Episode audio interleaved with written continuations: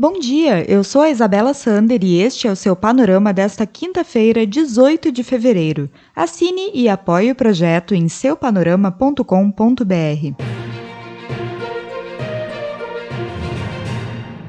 A Câmara dos Deputados informou nesta quarta-feira que reativou o Conselho de Ética e Decoro Parlamentar para analisar o caso do deputado federal Daniel Silveira, preso na noite de terça. O conselho está suspenso desde o início da pandemia.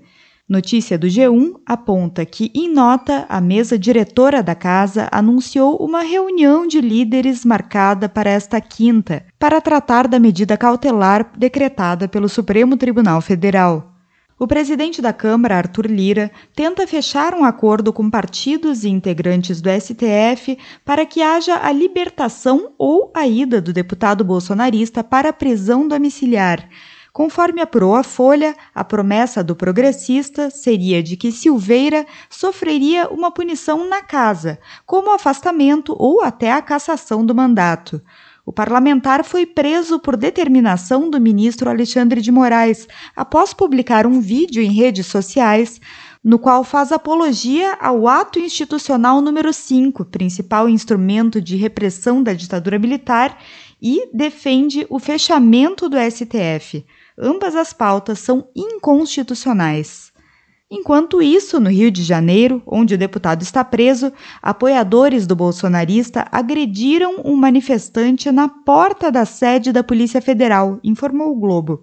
O militante Edson Rosa foi ao local segurando uma placa de rua em homenagem à vereadora Marielle Franco, assassinada em março de 2018.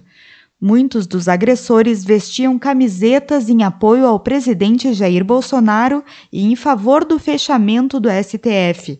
Durante o período eleitoral de 2018, Silveira ficou conhecido por participar de um ato no qual quebrou a placa criada em homenagem a Marielle. A companhia aérea Latam proibiu o embarque de passageiros usando máscaras com válvulas, protetores bucais, lenços e bandanas de pano. Segundo matéria do Estadão, a medida segue orientação de entidades como a Associação Internacional de Companhias Aéreas e a Organização Mundial da Saúde, que entendem que os materiais não protegem contra a infecção pelo vírus. A medida vale a partir de 1 de março.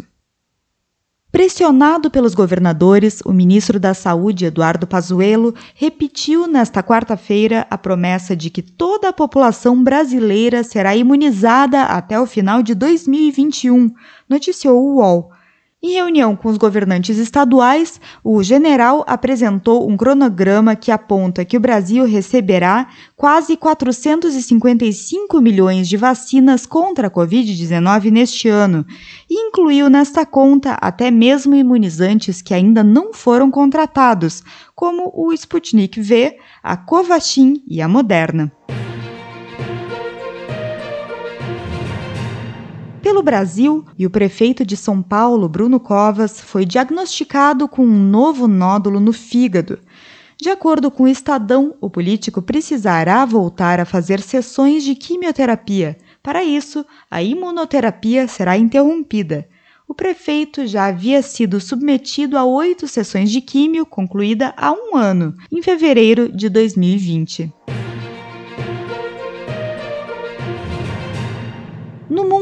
Filha do emir de Dubai, nos Emirados Árabes, a princesa Latifa Al Maktoum enviou vídeos para a BBC nos quais acusa o pai de mantê-la como refém há três anos. Como informou a BBC, ela disse que foi capturada em 2018 quando tentava fugir de Dubai. Ela fala também que gravou os vídeos no banheiro porque é o único cômodo no qual pode trancar a porta e que teme pela sua vida. A Organização das Nações Unidas anunciou que vai investigar o caso. E quinta-feira é dia de TBT das fake news no panorama. E é falso que vacinas de RNA mantidas em baixas temperaturas não têm eficácia. Circula nas redes sociais que os imunizantes contra a Covid-19 que precisam ser armazenados em temperatura de 80 graus negativos não são de fato vacinas, e sim agentes de transfecção que alteram o material genético do ser humano. A agência Lupa verificou o conteúdo da postagem e concluiu que ele é falso. Os imunizantes que usam a tecnologia RNA, como os da Pfizer, BioNTech e Moderna, precisam ser armazenados em baixas temperaturas porque a molécula pode perder a eficácia em temperaturas altas. Outras vacinas não precisam ser armazenadas assim porque usam outras tecnologias. Além disso, imunizantes desenvolvidos com essa plataforma não têm a capacidade de manipular geneticamente células humanas. O Panorama é um serviço de curadoria de notícias que utiliza informações coletadas nos sites de veículos de comunicação consagrados em todo o mundo. Esteja bem informado e combata as fake news. Nos acompanhe nas redes sociais. Estamos no Facebook e no Instagram. Tenha um bom dia!